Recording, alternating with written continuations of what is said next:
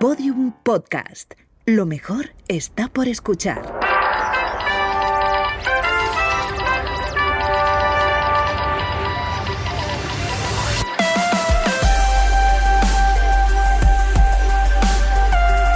Tentación a Medianoche, un podcast que homenajea la radionovela escrita por Rafael Barón en adaptación de su novela homónima y realizada para la cadena Ser en el año 1973. Episodio 35.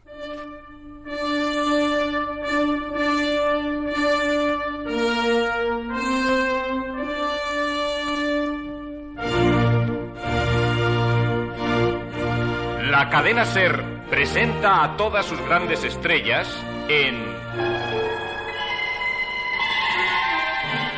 Tentación a medianoche. Novela original de Rafael Barón. Con Julio Varela como narrador. Enrique Aroca, realizador musical.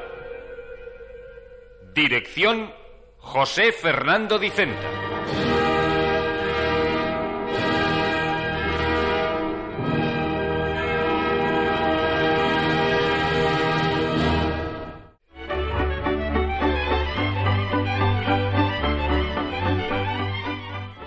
Seguimos ofreciéndoles, como pueden apreciar, distintas muestras de música popular rumana de Banat. Y debo decirles que no solo la canción, con sus infinitas variaciones sobre temas tradicionales, sino también las melodías instrumentales contribuyen, con su excepcional variedad de ritmos, a la creación de, valga la expresión, del universo sonoro rumano. La flauta de pan, la gaita, los diferentes tipos de caramillos, el laúd, el tímpano, la escama de pez y la hoja han hecho famosos hasta muy lejos de las fronteras de su país a los virtuosos rumanos. Las fronteras de Rumanía. Uno de ustedes podrá salvarlas por el aire algún día para disfrutar de la invitación del Ministerio de Turismo rumano. Un viaje de 15 días para dos personas siguiendo el mismo itinerario que los protagonistas de Tentación a Medianoche. El extraordinario éxito de Danone, Fontaneda y Majefesa. Bueno, hablemos ahora de nuestro correo, del correo de las grandes estrellas de la SER, o lo que es igual, del correo de Danone, Fontaneda y Majefesa. Esta mañana precisamente se han recibido las primeras cartas, algunas de las cuales, por no reunir los necesarios requisitos, han ido derechitas al cesto de los papeles. Por favor, amigos, recuerden las instrucciones que les dimos ayer. Las cartas sin firma y sin remité no las admitimos, tampoco aquellas en las que únicamente figure un seudónimo. Presten atención. Primero, el sobre. En el anverso no deben poner el nombre de la estrella elegida, solo esto. Para el programa de Danone, Fontaneda y Majefesa, Radio Madrid, Avenida de José Antonio 32, Madrid 13. Esto en el anverso, naturalmente con el correspondiente sellito de correos. En el reverso, su nombre, sus apellidos y su dirección. Y dentro, en la carta, en el encabezamiento de la carta, el nombre de la estrella. Luego, el texto que sea. Y debajo, su firma completa, nombre, dos apellidos y dirección. Recuerden bien que esto es indispensable. Pero si prefiere alguno de ustedes conservar el incógnito, también lo hemos dicho estos días atrás, a la hora de recibir la respuesta, puede indicar un seudónimo. Siempre, claro está, insistimos, que no se olvide de escribir también su nombre, sus apellidos y sus señas. Bueno, está clarísimo, ¿no les parece? Dentro de pocos días, la semana próxima, se iniciará la ronda de contestaciones que precederán al capítulo de cada tarde. Como es lógico, se concederá prioridad a las cartas cuyo contenido sea de interés general. Por cierto, el otro día me contaron que Carmen Cervera, la que fue Miss España, viuda del famoso Alex Barque, afirma estar en comunicación a través de un medium con su esposo. Pero es posible. Eh, no lo sé. ¿Ustedes, amigos, qué opinan? Bueno, después de conocer las inquietantes experiencias de María Eugenia en Tentación a Medianoche, les interesará hablar, bueno, escribir sobre estos asuntos, ¿no? Pues ya saben cómo tienen que hacerlo. Escriban, sigan escribiéndonos y recuerden que en el anverso del sobre deben poner única y exclusivamente Para el programa de Danone, Fontaneda y Majefesa, Radio Madrid, Avenida de José Antonio 32, Madrid 13.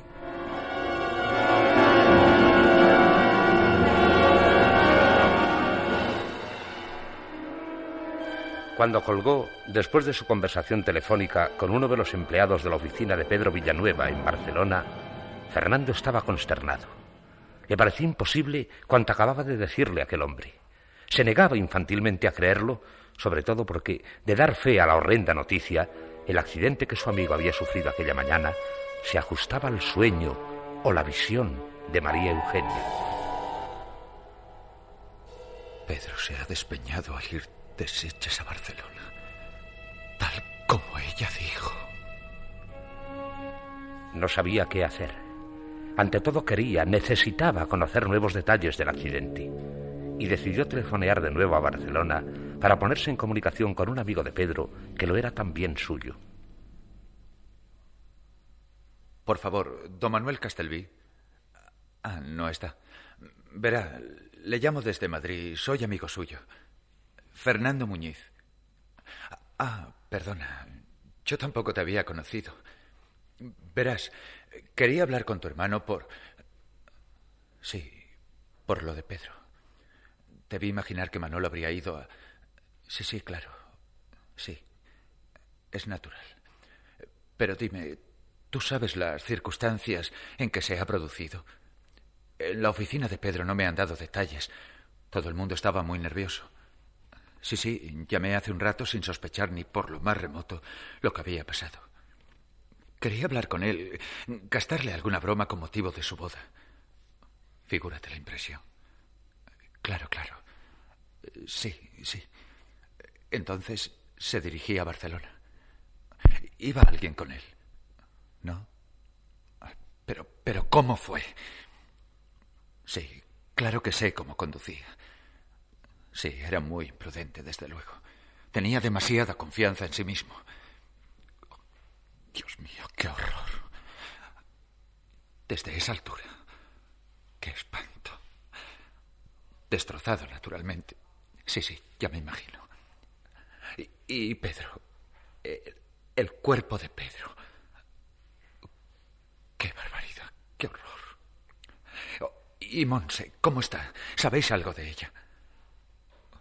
Pobrecilla. Pobrecilla.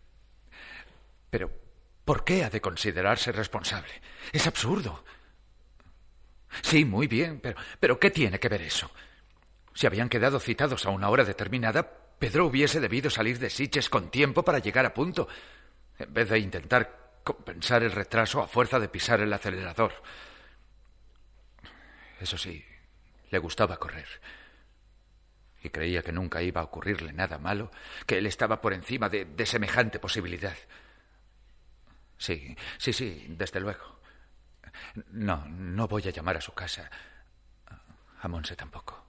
En estos momentos no sería oportuno. Sí, un telegrama. Es lo mejor, sobre todo en estos casos.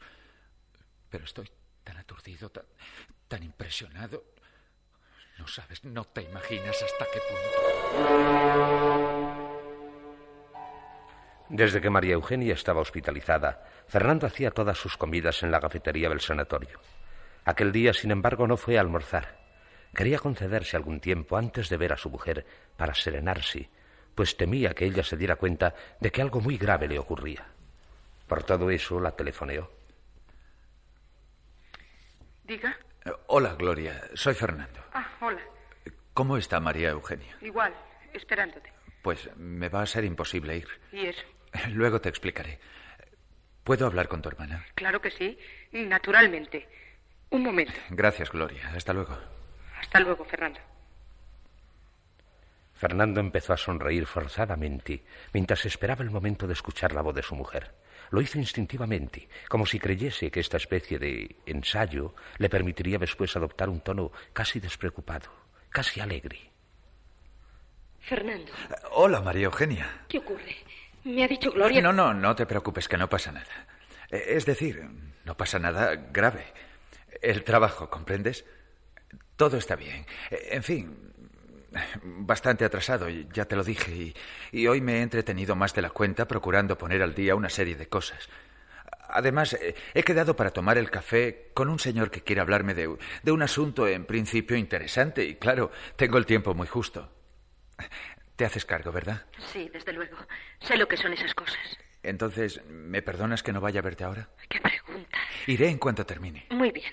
Eh, oye, ¿tú cómo te encuentras? Poco más o menos igual. Prométeme que luego estarás mucho mejor. Si eso dependiera de mi voluntad.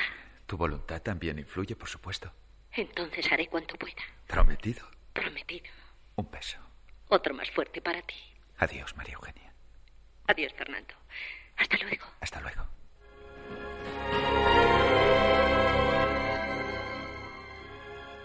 Le molestaba haber tenido que mentir. Pero ¿qué otra cosa podía hacer en aquella situación? Por teléfono me ha resultado fácil convencer a María Eugenia. Pero si ella me viese ahora, se daría cuenta de que tengo un disgusto muy grande. O haría preguntas y más preguntas y, y al final me obligaría a decirle la verdad. Una verdad que por el momento, mientras esté tan débil, tan delicada, no le conviene saber. Hablaré con Gloria a espaldas suyas para que me ayude a mantenerla engañada.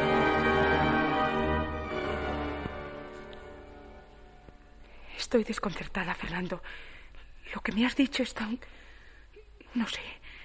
No encuentro palabras para definir lo que siento. Entonces, te será más fácil imaginar lo que sentiría María Eugenia si se enterase ahora de que Pedro Villanueva ha muerto. Como ella dijo. Como ella vio hace tres días. ¿Pero por qué? No me hagas caso. Ya sé que es absurdo preguntarte a ti el por qué. Tú y yo nos encontramos en la misma situación, enfrentados con algo demasiado misterioso, demasiado inexplicable. También lo es para tu hermana. Ella ha vivido esas experiencias sin desearlo, sin proponérselo. Creía haber justificado su sueño, lo que me parecía un sueño, una pesadilla, con la conversación que habíamos sostenido María Eugenia y yo unos minutos antes de producirse la visión. Pero la trágica muerte de Pedro me obliga a rechazar esta salida, esta explicación. Si no fuera más que una coincidencia, una casualidad. ¿Casualidad? No, Gloria. Esta tarde he vuelto a hablar con Barcelona. Y Manolo Castelví me ha dicho cosas que... No, Gloria. Yo también quisiera admitir esa casualidad. Pero hay tantas coincidencias entre el sueño o la visión de tu hermana y los detalles que ahora sé del accidente. Los testigos. Ah, ¿Hubo testigos? Sí, sí. Dos autoautopistas franceses, chico y chica. Iban por la otra banda de la carretera también hacia Barcelona y, y se habían detenido para descansar un rato cuando oyeron que se acercaba en su misma dirección un automóvil. Era el de Pedro. E iba lanzado. ¿Lanzado? ¿En un sitio como es? Bueno, quiero decir a una velocidad excesiva, considerando precisamente el lugar. Los chicos le vieron cuando salía de una curva y a medida que se acercaba, se fijaron en él, diciendo que debía estar loco para ir así. Todo sucedió en unos cuantos segundos. Pero a los chicos esos les bastaron para darse cuenta de que el conductor de aquel coche iba riéndose o cantando y, y que de pronto levantaba un brazo para llevarse un cigarrillo a la boca. Como en el sueño de María Eugenia. Igual. Es horrible. Inmediatamente después, el automóvil se precipitó fuera del campo. Lo mismo, lo mismo que en el sueño de mi hermana. Otra coincidencia, Gloria. En aquel momento faltaba muy poco para el mediodía. Y a esa hora fue cuando... cuando María Eugenia gritó y se incorporó en la cama temblando, mirando a su alrededor con ojos de loca. ¿Estás seguro, Fernando? Era esa hora. Naturalmente. Poco después, cuando... cuando se me ocurrió telefonear a la oficina de Pedro, miré mi reloj y era justo las doce. Son muchas coincidencias, Gloria, para admitir que se trate simplemente de una casualidad. Cuando María Eugenia lo sepa, porque tarde o temprano tendrá que enterarse. Desgraciadamente sí, es inevitable. Pero tal vez no le produzca tanta sensación si al enterarse está más fuerte que ahora. No creo que, que no sea difícil mantenerla engañada hasta entonces, Fernando. Tal vez le extrañe que nuestros amigos no nos envíen por lo menos una tarjeta durante su viaje de novios. Pero debido precisamente a esa circunstancia, es decir, a que les creerá viviendo para ellos mismos en su luna de miel, disculpará con mayor facilidad su silencio. Luego, poco a poco. ¿Comprendes, Fernando? Habrá que prepararla con cuidado. A veces, Gloria, me sorprendes. ¿Yo? ¿Por qué? Por tu manera de razonar, de, de pensar las cosas. Tonta no creo ser, Fernando. Si tú lo has pensado, es culpa tuya. No, por favor, no se trata de eso. Siempre te he considerado inteligente, muy inteligente. Pero a tu edad, sin experiencia de la vida y acostumbrada además a que todo te haya sido fácil. Hablas de mi edad como si tuviese diez años. Tienes algunos más, pero, pero pocos. Lo suficientes para no ser ya una niña.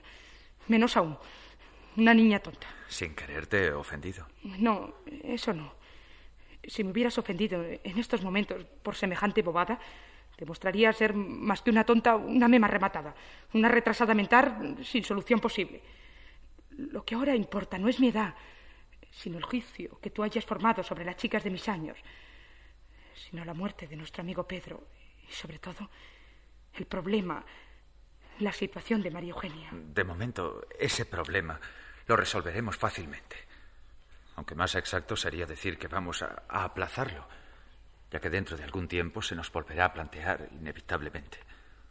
Y entonces, por mucho que preparemos a tu hermana, si pudiéramos revelarle en su día la muerte de Pedro sin decirle cómo se ha producido. Eso, Fernando. Ya lo sé, ya lo sé, es imposible.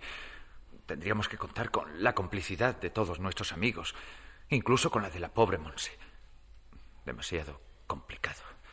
Además, nos obligaría a propalar la historia de la visión, del sueño, convirtiendo a tu hermana para mucha gente en una especie de, de fenómeno, de...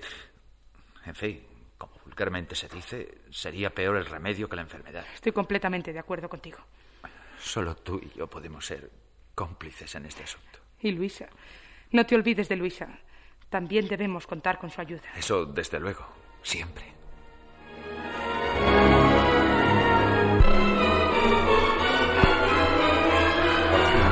Llegó el día en que María Eugenia pudo abandonar el sanatorio y volver a su casa.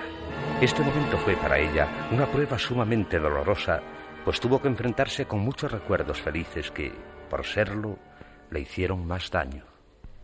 Vamos, niña, vamos. No está bien que llores al verte de nuevo en casita. También te han tratado en el sanatorio que ya has empezado a echarlo de menos. Luisa. Anda, siéntate aquí, en tu sillón de siempre, que estaba esperándote con tanta ansia como todos nosotros. ¿Te ayudo, María Eugenia? Gracias, nena. ¿Estás bien? Sí, sí. Un poco mareada, en todo caso. Después de haber pasado tanto tiempo entre cuatro paredes, la calle y el ruido. Es natural. Si es a mí, que estoy buena y sana, gracias a Dios, y se me pone la cabeza como un bombo en cuanto me alejo un poco de estas calles. ¿Por qué no te acuestas? Otra vez. Si estás mareada. Se me pasará enseguida. ¿Quieres tomar alguna cosa? Nada, bonita, gracias. Ay, me parece mentira estar aquí. Pensé tantas veces en el sanatorio que nunca volvería. María Eugenia. Pero aquí estoy. Gracias a Dios. Y tendré que acostumbrarme, como todos, a la ausencia del pobre papá. María Eugenia. Sí, Fernando.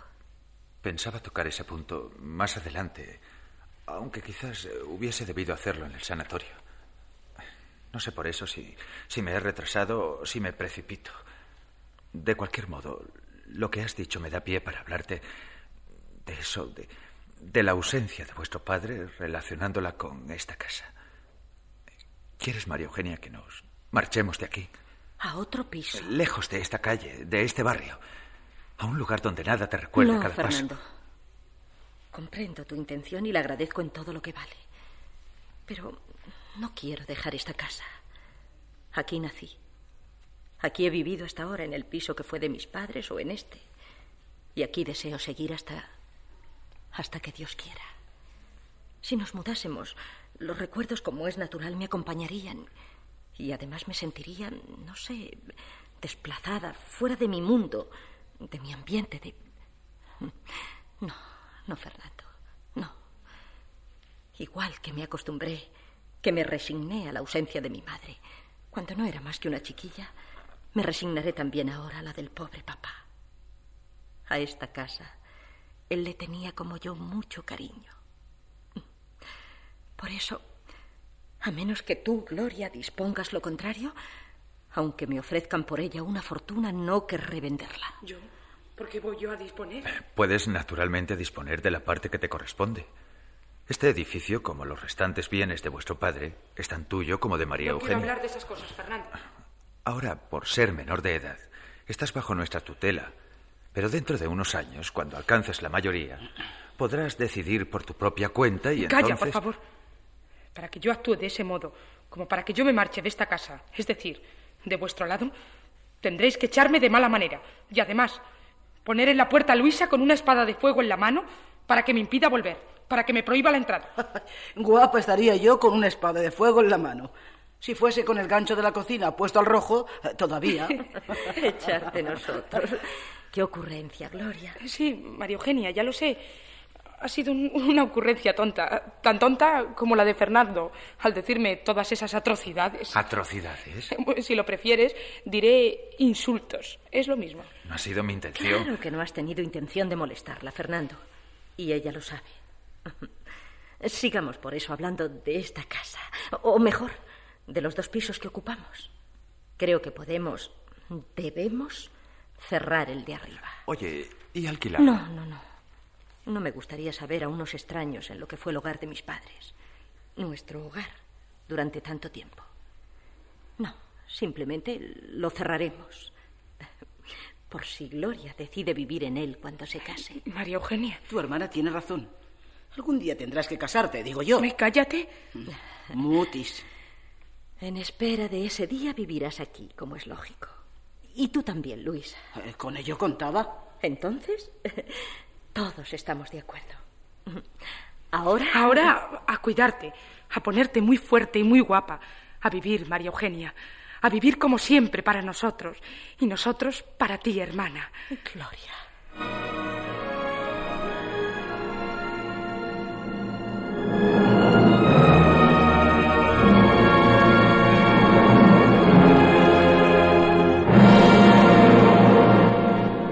Síguenos en Twitter, arroba podiumpodcast y en facebook.com barra podiumpodcast.